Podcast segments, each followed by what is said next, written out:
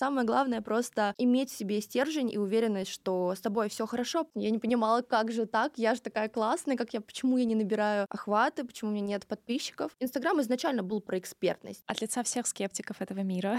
Деньги тебе падают с небес. Что ты делаешь, зачем ты это снимаешь? Конечно, для того, чтобы создавать контент, ты должен еще и просмотреть, что там у других. У нас люди очень любят драму, очень любят слезы. Reels немножечко построен на персоне, ТикТок построен на развлекательном контенте. Тренд на трушность, на то, какой ты есть в жизни, какой то настоящий. Непонятно, взлетит оно или нет, и вообще куда идти, что делать, не буду делать. Получается, у тех ребят, которые хотят, чтобы у них все получилось. Всем привет! С вами подкаст «Зумеры вышли в мир» и его ведущая Вика. Это подкаст о медиареальности и о том, как поколение зумеров развивается в ней. Каждом выпуске говорим с молодыми и талантливыми специалистами в области рекламы, маркетинга и пиар, о развитии карьеры, о трендах индустрии и о нюансах работы. Тема этого выпуска — продвижение в ТикТок и Инстаграм. Поговорим про работу блогером, ошибках и возможностях на пути к миллиону подписчиков. Сегодня у меня в гостях Аполлинария. Полина, привет. Спасибо большое, что пришла. Всем привет, меня зовут Аполлинария Визовецкая. Я блогер, эксперт по Reels и TikTok и сценарист. Привет, Вика, давай поговорим. Давай поговорим про ТикТок, про путь от нуля подписчиков до 800 тысяч. Расскажи вообще, с чего все начиналось и как закончилось тем, чем закончилось. Ну, а, мой путь от нуля подписчиков начался, наверное, на карантине, когда мы все сидели, нам нечего было делать. Я тогда определила для себя, что я хочу снимать ТикТок. Мне понравилось, что многие ребята моего возраста а, уже добиваются больших успехов, уже начинают зарабатывать на этом, а, делают классный контент. Я поняла, что я хочу так же. Мне это всегда было интересно. Поэтому, конечно же, я решила, что все, я буду снимать. Но проблема в том, что я понимала для себя, что я не знаю, что я хочу снимать. То есть у меня вот такой вот был диссонанс, а, страх перед чем-то новым, и я попыталась тогда снимать все подряд. То есть это были всякие тренды, танцы, какие-то шутки. А, у меня не было своей концепции, и поэтому я, наверное, была в таком вот недоразумении, что мне делать, куда мне идти, куда двигаться. Э, у меня не было тогда ни аудитории, у меня не было ни охватов больших, у меня вот все только желание снимать, время и, собственно, все. И, конечно же, я тогда сняла свои первые ролики, начала пытаться, у меня там по 100 просмотров было, конечно же. Это вот самое такая вот, самое начало. Было не очень приятно на это все смотреть. Я не понимала, как же так, я же такая классная, как я, почему я не набираю охваты, почему у меня нет подписчиков. И я стала снимать, снимать, снимать, то есть прям вот у меня каждый день я пыталась по три ролика минимум выкладывать, чтобы вот аудитория как-то набиралась. Был какой-то хейт, сначала люди не понимали, кто это, что это, писали.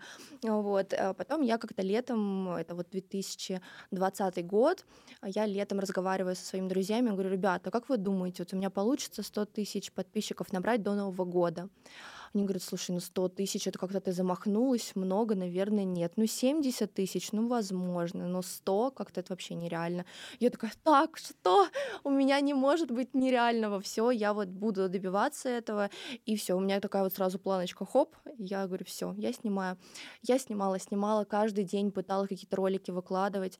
Раз, смотрю, вот у меня залетел тогда ролик на миллион, а, вообще абсолютно случайно я сняла э, такую вот короткометражку, поставила телефон, э, сделала себе красивый фон и начала снимать вот короткометражку в одно лицо. Сняла на миллион, залетел ролик. Я такая, вау, супер, шикарно, буду снимать такие ролики.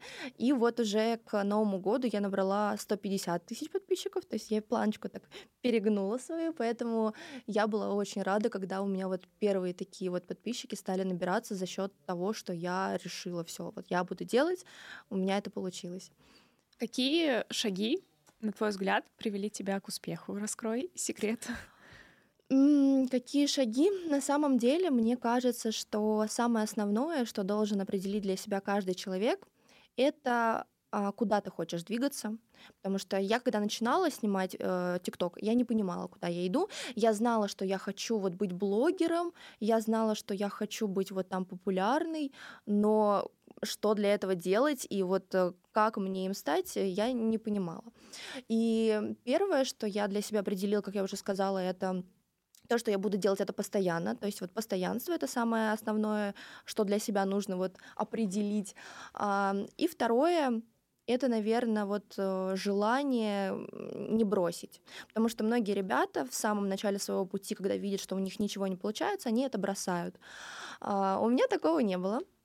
И вот к Новому году, когда я набрала 150-60 тысяч подписчиков, я поняла, что все, как бы я вот уже как бы блогер, осталось дальше просто работать. И после того, как вот я набрала первые свои там 100 тысяч подписчиков, мне поступило предложение пойти в агентство, стали какие-то продюсеры писать, и, конечно же, это очень мотивирует. То есть самое сложное — это начать, это понять свою концепцию и с моей точки зрения, у меня, наверное, концепция была вот просто методом тыка. Так нельзя делать, то есть вот э, ты должен изначально на первом этапе определить, кто ты, что ты, о чем ты снимаешь. У меня все было вот в разнобой. Я то тренды, то танцы, то что-то там, шутки какие-то, и вот у меня не было своей концепции. И когда ролик у меня один залетел, я поняла уже, что так, вот мне нужно двигаться в этом направлении, снимать похожий контент. Если он заходит, значит, нужно снимать его, потому что а, контент, который не заходит, это значит плохой контент, значит, ты некачественно снимаешь понимаешь, ты не интересен, ты, э, с тобой что-то не, не так в плане контента, ты просто не сформировался э, ни как личность, не придумал себе вот эту концепцию, поэтому мне кажется, что в основном это вот э, желание не бросить, это вот первое, что должно определить тебя как вот э, блогера. А второе — это вот э, личная концепция и вот развитие личного бренда в последующем, как вот такой вот метод продвижения. А какие, может быть, ошибки у тебя были? Вот если бы ты была сейчас со всем тем багажом знаний, вернулась обратно, чего бы ты не стала повторять? Чего бы я не стала повторять, мне кажется, мне кажется, я бы вот не снимала все подряд. То есть, опять же, возвращаясь к прошлому вопросу, нужно определить свою концепцию.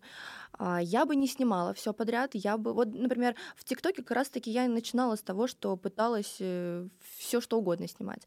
Когда я заходила в Reels, у меня уже был план, что так, я не снимаю все подряд, я снимаю только то, что я хочу и в чем я уверена. И я начала снимать тогда шутки в Reels, а, и все, у меня как бы сразу так раз, и вот и аудитория возросла, и ролики стали на миллион сразу же залетать. Я для этого почти ничего не сделала, просто зашла в Reels, начала выкладывать ролики, и все, у меня как бы все полетело. С ТикТоком не было такого. С ТикТоком я вот пыталась что-то вот э, для себя найти, не получалось, вот, и поэтому, конечно же, первая ошибка — это определение определение своего вот э, направления в видео. Вот, поэтому это самое основное, мне кажется, что нужно вот для себя в самом начале пути э, разъяснить, поставить точку над этим. Были ли у тебя моменты, когда оказалось, что ничего не получается, и очень хотелось опустить руки? У меня не было момента, когда у меня ничего не получалось, но только в начале пути, наверное, было сложно, потому что ты чувствуешь, как э, у тебя, наверное, ну, не то, что ничего не получается, ты что-то не то делаешь. Вот, вот такое вот было, когда я чувствовала, я что-то не то делаю, поэтому мне нужно немножечко поднажать и вот двигаться в другом направлении. У меня было наоборот, у меня были эмоциональные выгорания, когда я уже, казалось бы, набрала классную аудиторию, э, у меня уже все вот сформированный мой контент, у меня уже и заработок постоянно есть. Вот, э, и тогда происходили эмоциональные выгорания, потому что мой контент в ТикТоке, он был всегда построен на том, что я снимала короткометражки, сериалы. А, в ТикТоке даже есть такое понятие, как повы.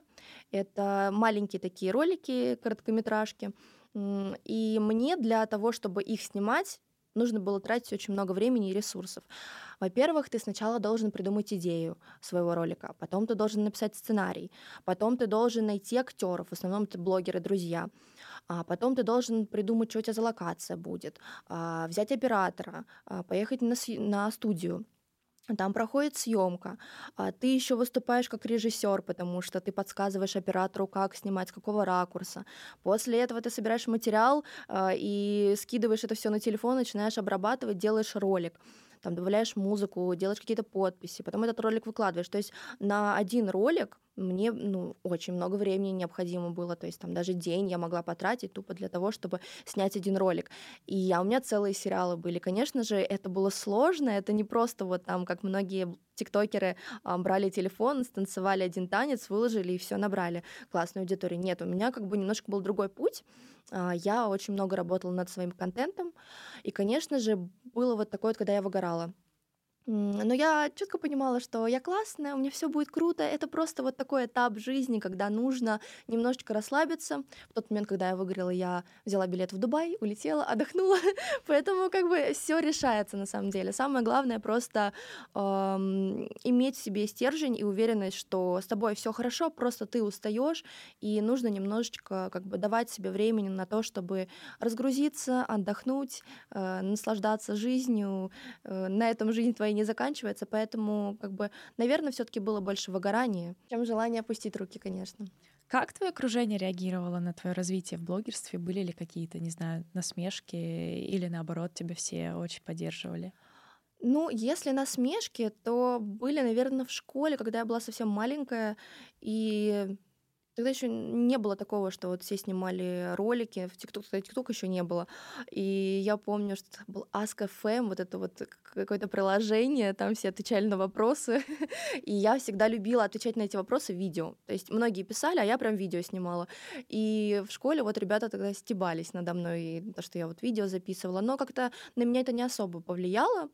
А когда вот я стала уже снимать ТикТок, ну, возможно, да, я уверена в том, что многие там мои знакомые, какое-то окружение э, комментировали это как-то, может быть, и не в лучшем ключе, но я никогда на это не реагировала. У меня было всегда свое окружение друзей, и по сей день они у меня есть, которые остаются со мной. Они, наоборот, поддерживают, я им подсказываю, например, также вот кто там хочет заниматься там дальше рил снимать или продвижением каким-то, я всегда подсказываю с удовольствием, и мы поддерживаем друг друга. Вот, молодой человек меня всегда поддерживал, то есть никогда у нас не было такого, что он там э, говорил, что что-то не так или что ты делаешь, зачем ты это снимаешь. Наоборот, даже вот сегодня, пока я собиралась на съемку, он мне такой, все у тебя получится, вот будет классный подкаст, я потом буду все смотреть. То есть как бы всегда была поддержка. Это круто, э, но, возможно, я просто акцентировала свое внимание исключительно исключительно на поддержке. Я думаю, что было, конечно, когда на тебя и были косые взгляды, и что-то там, не знаю, обсуждали у тебя за спиной. Я просто не акцентировала свое внимание на этом и старалась не замечать, поэтому, наверное, я вот сейчас так отвечаю, что у меня не было никакого хейта. Конечно, он был. Просто чем больше ты смотришь на положительное, тем больше положительного в твоей жизни, и все у тебя получается. Вопрос в том, где фокус внимания. Конечно, конечно, да, да, да. Кто сейчас в ТикТоке твоя целевая аудитория и что она любит? Моя целевая аудитория а, в ТикТоке — это ребята, я думаю, школьники. То есть, наверное, класс так 8, 9, 10, 11. А, почему? Потому что мой контент, он построен на таких социальных роликах для подростков. Про любовь, про дружбу, про отношения в семье, про школу, очень много вот у меня сериалов именно про одноклассников, про школу, про там абьюз какой-то, про хейт в школе, взаимоотношения ребят. И я думаю, что вот все девчонки, мальчишки, которые смотрят, это вот непосредственно те, кто узнают в этом себя. Поэтому моя целевая аудитория это ребята вот школьники. Прикольно. А, слушай, расскажи, в какой момент к тебе стали приходить бизнесы на рекламу? И вообще, какие компании в основном к тебе приходят? Ко мне приходят разные компании, разные рекламодатели, абсолютно. В ТикТоке это всегда даже нельзя проследить, кто чаще ко мне приходит. Э, кто-то там приходит за рекламой косметики, кто-то... У меня даже была реклама квадрокоптера. Я ее умудрялась вот свои вот сериалы вот эти вставлять. Реклама банков, э, реклама одежды. То есть это абсолютно разные рекламодатели, которые не похожи. Если бы я снимала, например, только спорт, я подозреваю, что, конечно же, ко мне приходили исключительно рекламодатели в спорте, там, не знаю, резиночки для ног и там правильное питание и так далее. У меня нет, у меня всегда абсолютно разные рекламодатели, потому что э, внедрять нативную рекламу в сериалы достаточно просто, как в любой фильм, например. А есть ли у тебя сейчас команда, или ты все сама продолжаешь делать? Нет, я все сама продолжаю делать. Какое у тебя экранное время? Экранное время в телефоне? Давай посмотрим. У меня на самом деле последнее время, экранное время очень большое, мне кажется, потому что я сейчас а, пишу дипломы, и в основном я их пишу во время дороги, и поэтому я думаю, что так, экранное время. А у меня даже оно не включено. Но, знаешь, вот по ощущениям, я думаю, что полдня вот я тупо провожу в телефоне на самом деле. То есть с утра до вечера у меня вот э, у меня очень много экранное время, я думаю. Потому что, во-первых, конечно, для того, чтобы создавать контент, ты должен еще и просмотреть, что там у других. Я та- также продолжаю листать ленту рекомендаций и в Инстаграме, запрещенная организация, вот, и в ТикТоке, и в шорцах. Вот я открыла для себя шортс на Ютубе, поэтому я думаю, что я очень много сижу в телефоне. Это плохо, меня это раздражает. Я стараюсь устраивать себе такие детоксные дни, когда я по минимуму прям беру телефон, стараюсь вообще его не брать. Это в основном выходные дни. Вот, но все равно вот э, телефон нас поглотил, ужасно. Я считаю, что нам пора вернуться в то время, когда не было этих телефонов, когда мы вообще занимались совершенно другими делами, поэтому... Расскажи про свои экранные образы в ТикТоке и про Полину настоящую. Отличаетесь ли вы? А, мои образы в ТикТоке, они, наверное, не совсем близки мне, потому что у нас люди очень любят драму, очень любят слезы, любят э, посидеть прям вот э, поплакать над каждым видео и увидеть в этом себя. А, и я всегда играю в своих роликах такую девчонку, которую обижают, которая всегда такая очень легкая, но при этом она закрытая, и вроде как бы здесь ее и обижают, и вроде она еще и влюбляется, но здесь любовь безответная. И то есть вот, такая, вот такой вот э, собирательный образ девочки, которая страдает, которая девочка-подросток, но она при этом еще имеет множество разных каких-то проблем в своей жизни – такой образ очень нравится аудитории, подписчикам, поэтому они прям такое обожают. Они любят смотреть и узнавать в этом себя. Они такие, вот это же я, вот она, вот ее не любит так же, как меня не любит. Мне это не особо близко. Я больше про стержень внутри себя. И, конечно же, я и люблю играть таких девчонок. Вот и даже если посмотреть ролики моих коллег по ТикТоку, которые тоже снимают сериалы, а, повы, вот эти короткометражки, я там всегда стерва. Я всегда такая самая вот стерва из всех стерв, которые есть. Я прям а, бунтарка даже иногда, там отбиваю у всех пацанов вообще и всех обижаю. То есть мне это нравится. Я не скажу, что я такая в жизни, абсолютно нет, но играть такую девчонку мне очень нравится. И, конечно же, наверное, образ в жизни и в ТикТоке очень сильно разнится. В любом случае, а, также и актеры играют в своих э, там, э, фильмах э, совершенно другие роли, и, конечно же, их любят по тем а, ролям, которые они играют, они не их личность в жизни. Поэтому у меня то же самое. В Инстаграме, конечно же, больше получается транслировать свою личность, и свою экспертность, и вообще кто я, про что я. А, в ТикТоке нет. В ТикТоке все-таки это больше как вот образ девчонки, которая страдает. Правильно ли я тебя слышу, что у тебя немного разный подход к рилсам и к ТикТоку? Если да, то расскажи, почему ты решила их разделять? Почему просто не дублировать ТикТоки в Инстаграм? Надеюсь, что тоже залетит. Я пыталась дублировать э, ТикТоки в Инстаграм, но это немножко разные платформы. И ТикТок, он все-таки про личность, а не про сериалы. Потому что вот э, в ТикТоке как-то ты листаешь ролики в рекомендациях, и там тебе все подряд попадается. В Инстаграме как-то больше нет. Рилс построен на девушках красивых, которые что-то делают, экспертность, вот это вот все. Инстаграм изначально был про экспертность. Все продают инфокурсы в Инстаграме, все делают какие-то там крутые бизнесы, шоурумы, открывают вообще разные школы в Инстаграме. Соответственно, Reels приложение к Инстаграму как дополнение такое очень классное. Соответственно, я для себя решила так, если мои сериалы не заходят, нужно транслировать себя. Именно вот себя, такая, какая я есть. Не девчонку, которая там где-то в сериалах в этих страдает, а вот свою персону. Поэтому я стала снимать шутки такие девчачьи, женские, приколы со стебом про мужчин, там что-то такое вот игривое, сексуальное, классное. Все, я решила, как бы я выкладываю в Reels именно такой контент. И он стал заходить. А, те же сериалы, которые я снимала в ТикТоке, они не заходили. А вот э, контент, где я одна, где вот видно мое лицо, где я вот про, про себя снимаю, э, это стало заходить, это нравится аудитории. Поэтому, конечно же, Reels немножечко построен на персоне, TikTok построен на развлекательном контенте. Хотя, казалось бы, это такие две вроде аналогичные платформы, mm-hmm. но контент совершенно разный. И вот, кстати, многие говорят, снимай и на все платформы, которые у тебя есть, выкладывай одно и то же.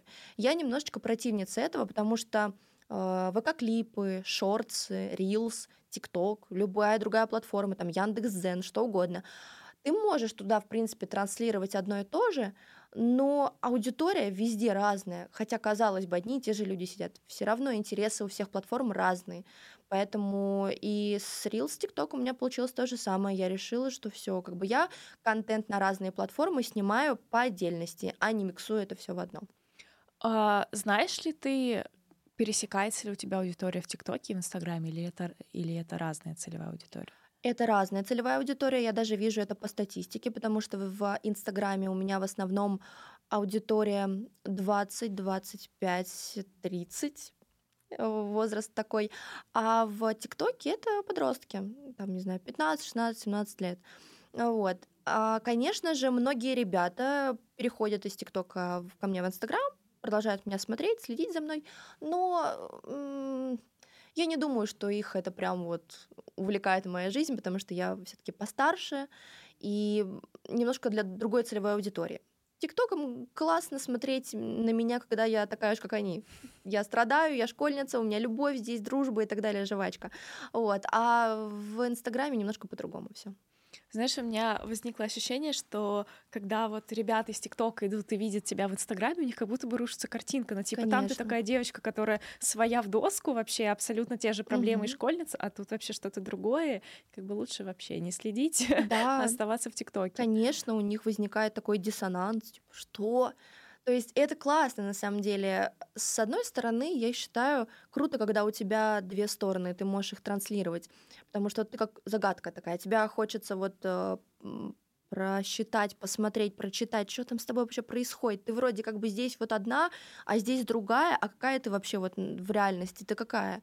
И, конечно же, людям очень интересно. То есть вот э, многие звезды, когда снимаются в сериалах, у них очень большая аудитория в Инстаграме, например, и они все пишут там, вот, а, а ты же вот, ты, ты, ты же другая, в смысле, я же тебя видел на экране телевизора совершенно другой, почему, почему ты, ты, ты об этом говоришь, а ты там у тебя здесь такие ценности, а здесь такие ценности, это как-то вообще не клеится у меня. Поэтому такой диссонанс, он даже вызывает интерес, он подогревает, и, конечно же, это круто. Это круто, когда ты можешь на разных площадках транслировать себя по-разному, это ты привлекаешь этим. Различаются ли у тебя рекламодатели? Наверное, да. В Reels больше приходят ко мне рекламодатели с такой вот женским подтекстом, там косметика, там одежда классная, спорт, вот это вот все такое девчачье. А в TikTok, как я уже говорила, в принципе, интегрировать можно что угодно. А, любую там вещь, э, любую организацию, поэтому, конечно, наверное, все-таки отличается. Но не могу сказать, что прям рекламодатели абсолютно разные, нет. Давай поговорим про блогерство с условно теоретической точки зрения. Какие тренды есть вот у современных блогеров? Сейчас самый главный тренд, его называют тренд на трушность, на то, какой ты настоящий. Если совсем недавно у нас транслировалось что-то такое вот прям успешный успех, вот все блогеры достигают каких-то невероятных просто высот, э, зарабатывают миллионы, создают инфокурсы, и вот они такие крутые. То сейчас на самом деле нет. Я смотрю на блогеров, которые вот в реальности а они совершенно про другое. Они сейчас про развитие, про падение, про семью, э, про какие-то там увлечения. Кто-то вышивает крестиком и реально вот гордится, говорит, блин, я зарабатываю 50 рублей, но я так люблю вышивать крестиком, и мне это так нравится вообще. Давайте как бы я вам это покажу. И люди смотрят такие, вау, ничего себе, вот мне вот стыдно, например, вот вышивать крестиком, вот это транслировать. Конечно, сейчас вот тренд на трушность привлекает такой, такие люди. А в Reels очень часто я вижу девчонок, которые прям вот эталонные девчоночки, такие все, у них бизнес, и они еще красивые, они стильные.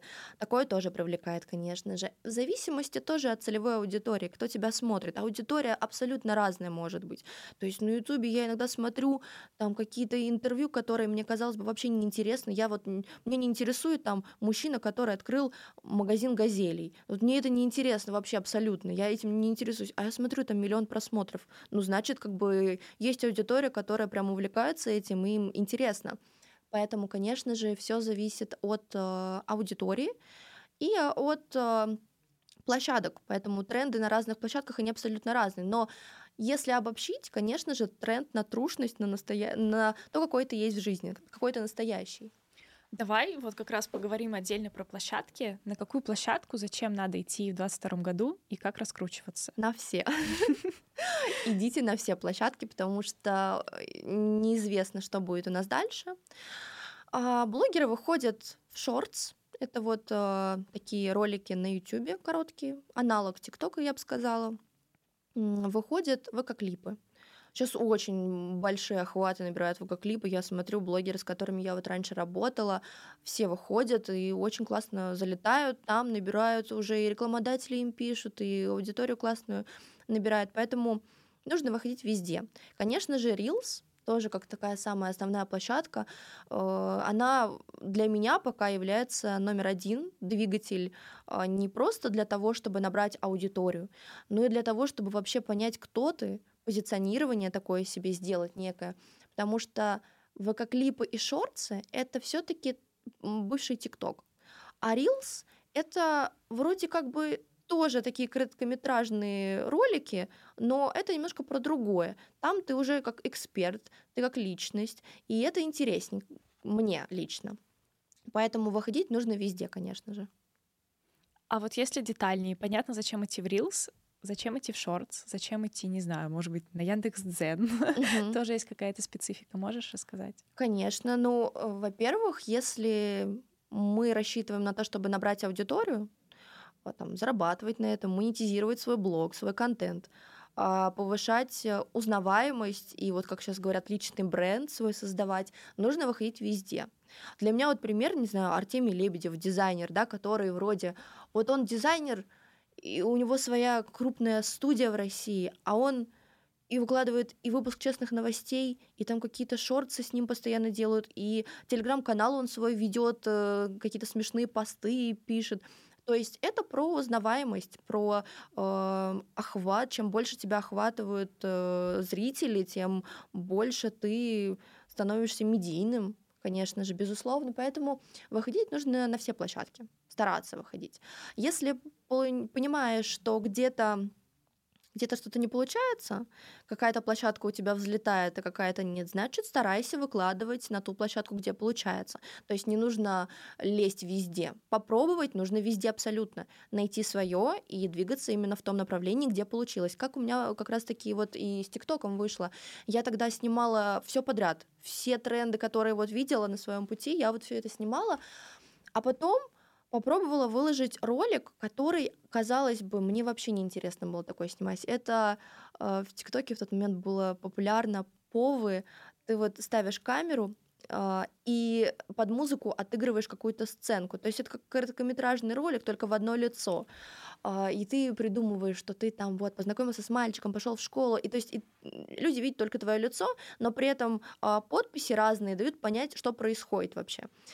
И все, у меня этот ролик за одну ночь набрал миллион просмотров. И я утром просыпаюсь, и знаете, как вот проснуться популярный. Вот у меня так же было. Я, у меня там 100-100 просмотров, вот 100, там 50 просмотров, миллион. И я такой, так, что, что произошло? Все, сразу начинают люди подписываться, комментировать, ты им уже нравишься.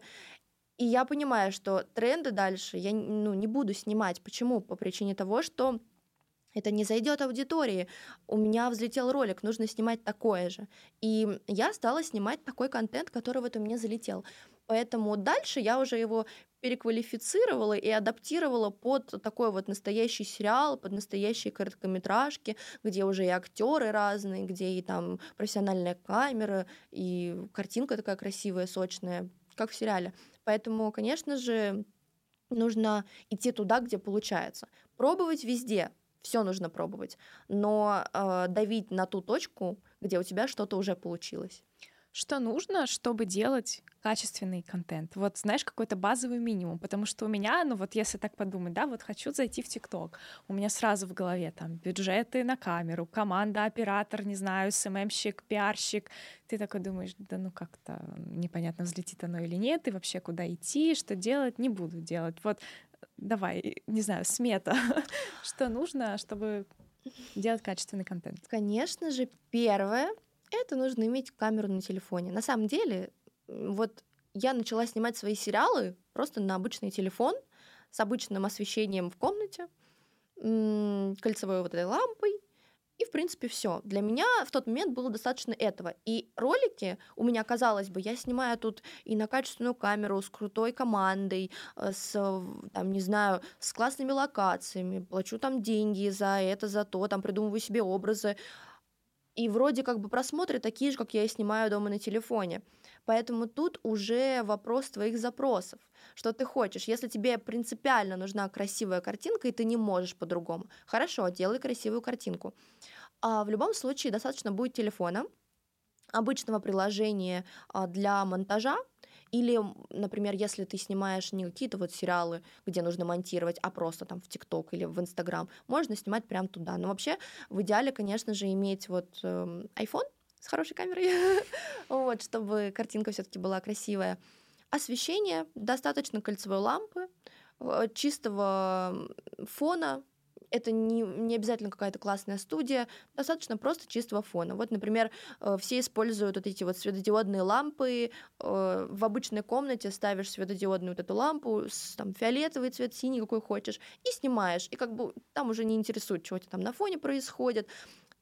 Самое главное, вот чистая картинка на телефоне, монтаж видео, если он необходим, и идея. Вот если соблюдены все вот правила красивая картинка чистая, а, классный монтаж, у тебя там, я не знаю, нет, что ты вздохи, выдохи, там пока давайте начали, то есть этого всего нет, он чистый такой монтаж. И идея, если вот три правила, три основные такие вот э, точки соблюдены, все, как бы ты уже имеешь какой-то хороший контент.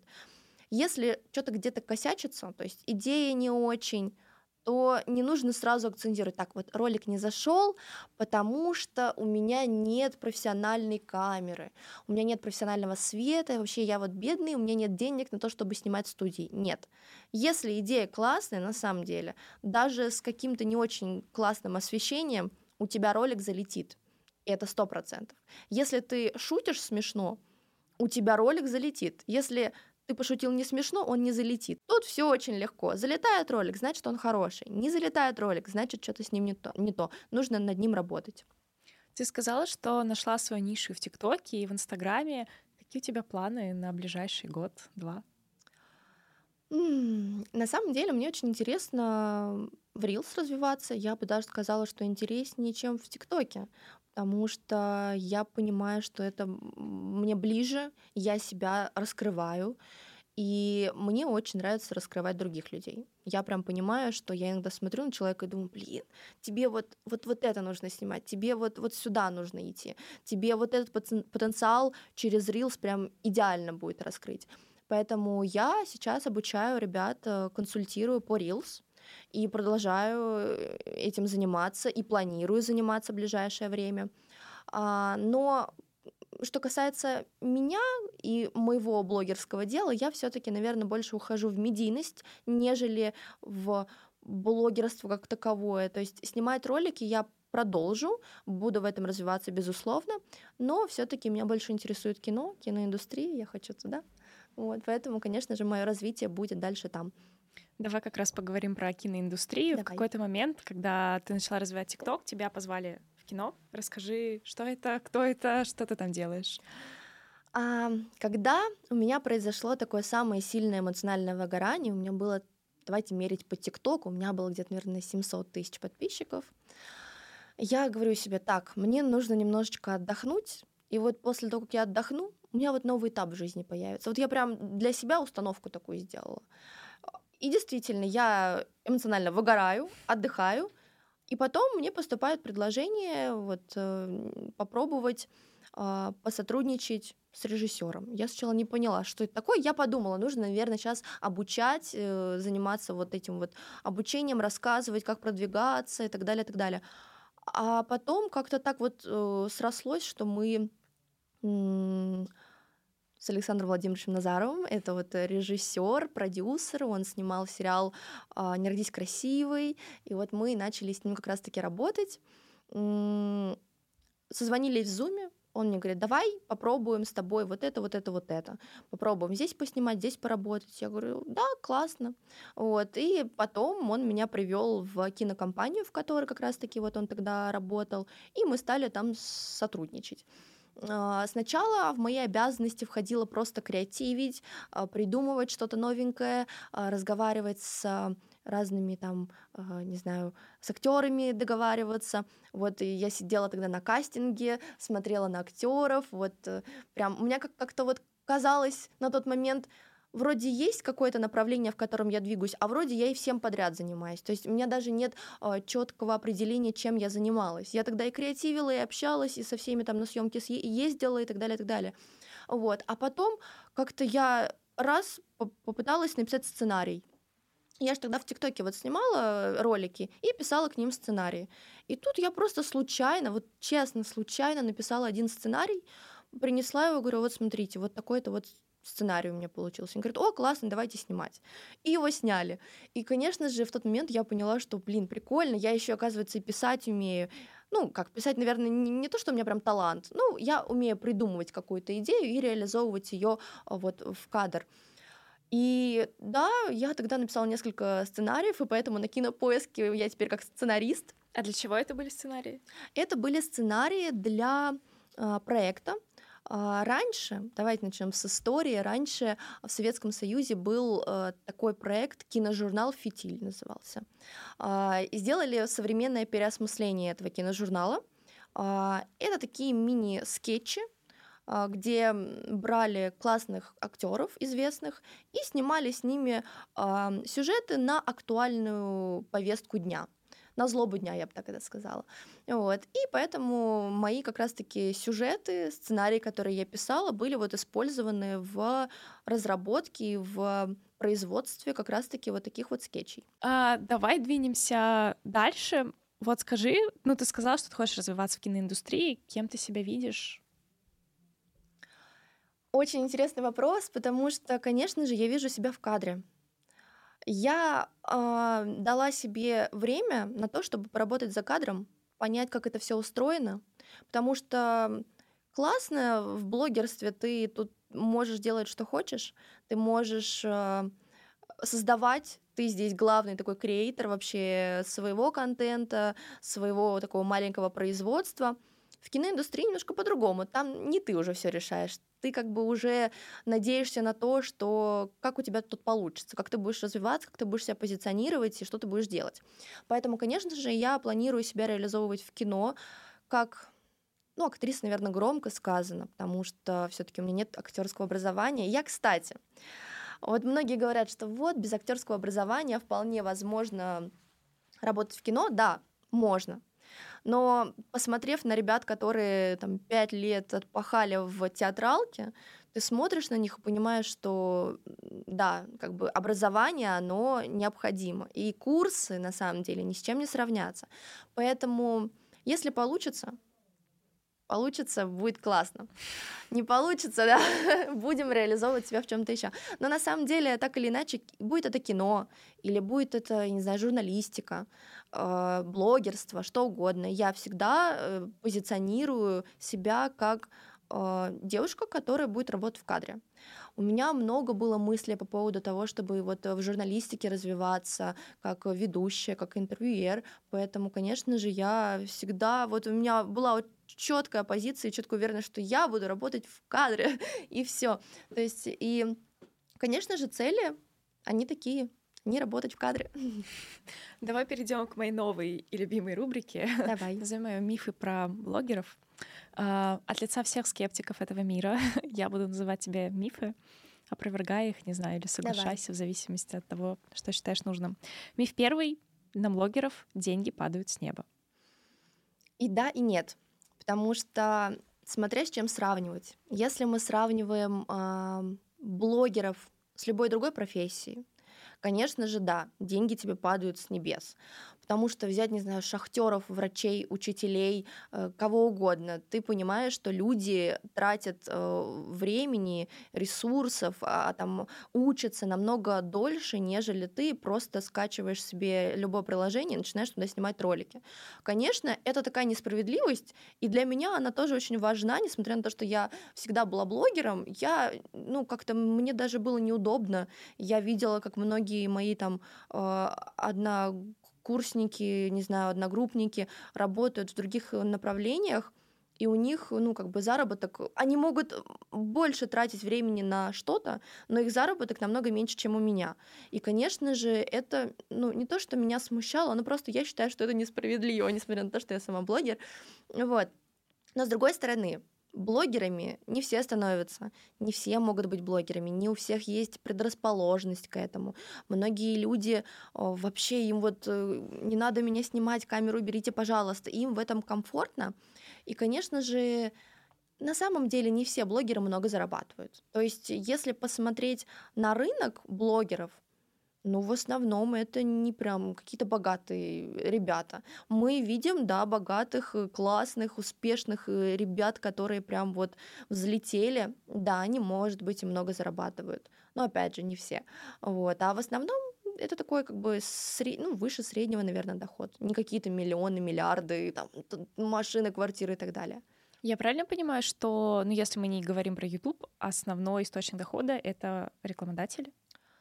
Да, это рекламодатели, ну и плюс какие-то сторонние проекты, потому что многие организации зовут блогеров для участия в каких-то своих проектах. Например, э, были вот в прошлом году э, не буду раскрывать, что это там за организация, они тестировали новые площадки для создания контента. И они приглашали, привлекали блогеров для того, чтобы те тестировали их площадки и платили им за это деньги. То есть такие проекты, да, они могут быть. И как бы люди, обыватели могут абсолютно не знать, что такое есть. Вот. Но да, как бы блогеров привлекают к разным каким-то таким вот э, не знаю, штучкам интересным. Но в основном, в общем и целом, да, конечно же, это рекламодатели. А, и, может быть, монетизация каких-то своих навыков, курсы, там, бизнес, если ты создаешь, mm-hmm. то да. Следующий миф. В 2022 году раскрутиться без денег невозможно. Возможно, конечно. Да, не знаю, и год назад так говорили, и два года назад говорили, что все, рынок переполнен, ну, никто больше не поднимется, все будут вообще там платить много-много денег для того, чтобы там стать блогером. Да нет, конечно, если ты классный, если ты умеешь себя преподносить, если ты умеешь классно снимать контент, у тебя есть какая-то крутая идея, ты умеешь вообще манипулировать, э, там, не знаю, вниманием людей, и ты, конечно же, будешь продвигаться. И на самом деле, даже вот сейчас очень много обучают и Reels, в том числе и я. И самое главное, что вот мы даем на первых этапах для каждого человека это вот э, понимание алгоритмов, как все работает, потому что когда ты понимаешь, как все работает, ты понимаешь, как строить себя, свой образ, свой контент, э, как выходить, во сколько там нужно выкладывать ролики, как чего, то есть ты как бы начинаешь понимать эту платформу, чувствовать себя комфортно, и у тебя все, у тебя как бы, ну, ты, ты растешь. А если ты сидишь и такой, так, ну вот выложу-ка я ролик, где я сижу, пью воду и говорю там, не знаю, о чем-то, о цветочках. Ну, то есть все посмотрят такие, что, что ты делаешь вообще, зачем, уйди, пожалуйста. Конечно же, ну, нужно четко понимать, что нужно делать классный контент. Если ты делаешь классный контент, ты развиваешься бесплатно, и вообще у тебя большие охваты. Если ты делаешь плохой контент, ты как бы, да, тебе, наверное, придется там и заплатить кому-то за то, чтобы тебе сделали рекламу, а так, конечно, нет. Я вот вообще сторонница того, чтобы бесплатно продвигаться. Вот. Я всегда, у меня не было ни рубля вложенного в то, чтобы я заплатила кому-то за рекламу или там, чтобы меня не знаю, где-то показали, сказали, вот, там, подписывайтесь. Нет, никогда такого не было. То есть вся аудитория, которая у меня есть, это вот привлеченная бесплатным способом с помощью рекомендаций, с помощью классного контента. Расскажи про основные алгоритмы, которые надо знать в ТикТоке и в Инсте. Хм, ты решила меня прям так. Алгоритмы, да, слушай, на самом деле они работают у всех по-разному. Например, когда я снимала в ТикТоке свои первые видео, я заметила, что ролики, которые я выкладываю в час ночи, у меня очень хорошо набирают охват. Хотя, казалось бы, многие говорят, время абсолютно не, ничего не значит. Абсолютно вот выкладывайте там, когда хотите. И, да, и нет, потому что, например, вот у меня были промежутки, когда я понимала, что так, я в час ночи выкладываю ролик, и он к утру у меня, в принципе, очень хорошо набирал. Люди, подростки там, видимо, не спали, и по ночам сидели в ТикТоке, и мои ролики как бы классно продвигали в рекомендации. И поэтому, конечно же, время, оно вроде как бы э, в каких-то моментах необходимо соблюдать, но в общем и целом, наверное, нет.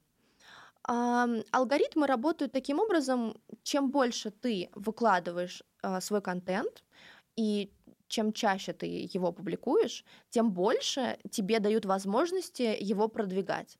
Если ты выложил один ролик, и следующий ролик выложил через неделю, ну, как бы тебя никто продвигать не будет, и Reels посчитает, что ты вообще-то не активный пользователь, зачем ты нам нужен, как бы мы будем продвигать активных. Конечно же, первое, что нужно, это вот постоянность, такая постоянство, когда ты просто берешь и соблюдаешь график выкладки роликов, когда ты четко поставил себе какие-то рамки, что вот там три ролика в день, например, или там два ролика можно в день выкладывать. И тогда, да, у тебя как бы вот аудитория начинает набираться за счет того, что алгоритмы подстраиваются под тебя. Алгоритмы, в принципе, они подстраиваются в основном под людей. Не люди под алгоритмы, а алгоритмы под людей. Поэтому нужно вот для себя такую некую стратегию на алгоритмы создать, и все, как бы у тебя аудитория пойдет. Двигаемся дальше. Следующий миф — быть блогером легко. Да, на самом деле. Ну, то есть я не считаю, что блогерство это какая-то суперсложная работа, где ты должен просто пахать как не в себя и вообще не знаю, делать что-то невероятное. Нет, конечно. По сравнению с другими профессиями это очень легкая работа. И как бы там ни говорили, вот мы столько стараемся, мы столько делаем, мы столько снимаем, да, как бы да, мы столько стараемся, столько делаем, столько снимаем, но по факту это такая самая простая профессия, из которых вот из всех возможных сейчас на данный момент. Поэтому я считаю, что да. Но с другой стороны, опять меня осудят, скажут, что вот, мы же такие трудоголики, да, везде нужно трудиться, в любой профессии. Ты, даже если работаешь там, я не знаю, в пятерочке на кассе, ты тоже трудишься, ты тоже работаешь.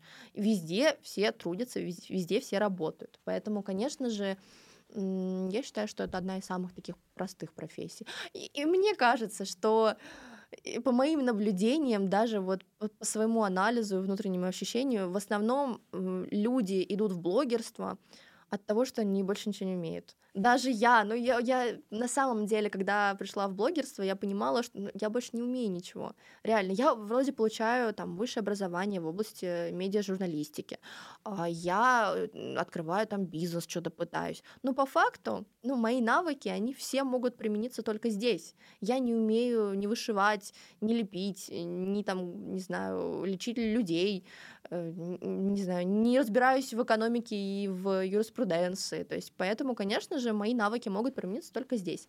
Поэтому, да, это одна из самых простых профессий.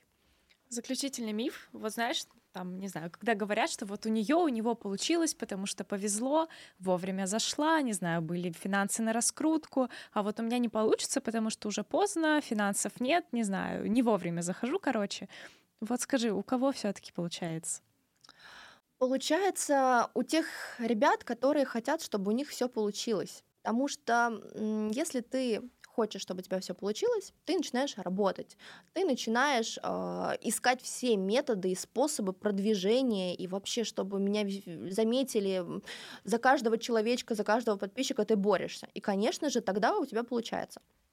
Если ты сидишь и говоришь, ну вот, я вот выложил ролик, я выложила фоточку, что-то как-то не получается, что-то как-то вот, ну, не мое. Ну, наверное, это все вот э, финансы, нужны деньги, нужны связи. Ну, вот у нас любят люди похныкать и найти кучу оправданий для того, чтобы вот э, я был самым классным. То есть это нормально, так психика работает, поэтому все нормально, не переживайте, что если вы так думаете. Вот, поэтому, конечно же, Нужно работать. Опять же, как в любой профессии, нужно трудиться, работать. А, да, многие блогеры э, попадают на верхушку своей популярности благодаря э, нужному месту и нужному времени. Там многих находят классные продюсеры, классная команда. Не все находят себе классную команду. Многие ребята развиваются самостоятельно. То есть все индивидуально. На самом деле, вот блогеры, которые зарабатывают у нас миллионы и вот э, самые такие популярные, да, действительно, они попали в то время, когда платформа взлетала, но другой вопрос, все ли могут удержаться на этой верх, верхушке и как бы не пошатнуться, не потерять это все. Это тоже очень важно.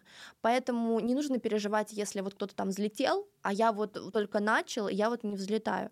Нет, блогерство это тоже такое вот э, такое место, где ты должен работать даже несколько лет. Многие блогеры для того, чтобы подняться, они работали там лет 5-10. Реально многие такие. И я даже вот если взять не ТикТок, а вообще всю вот блогерскую такую движуху мою, я начала вот еще со школы на этот Ask FM публиковала видео.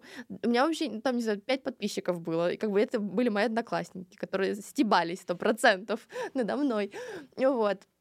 И, конечно же, тоже это долгое время, долгий путь, когда ты должен пройти через все. Ты должен сначала это осознать, что я делаю, куда я иду, зачем, почему. Потом ты должен понять про платформу, ты должен понять аудиторию, как это все работает. То есть это долго, и не нужно переживать, если кто-то там взлетел, а кто-то нет. У всех разный путь. И на самом деле у меня было такое, что до, наверное, 19 лет я, э, не знаю, ругала себя за то, что почему блогеры классные вообще столько зарабатывают, а я нет. Вот почему? почему? Что со мной не так? И ничего, вот начинаешь работать, начинаешь через все это проходить и понимаешь, что да, как бы они тоже что-то сделали для того, чтобы подняться. Спасибо тебе огромное за этот разговор. Давай заканчивать. Спасибо тебе. Я очень рада, что ты пришла. Спасибо тебе отдельное, просто огромное за честность. Спасибо очень тебе рада большое. тебя видеть.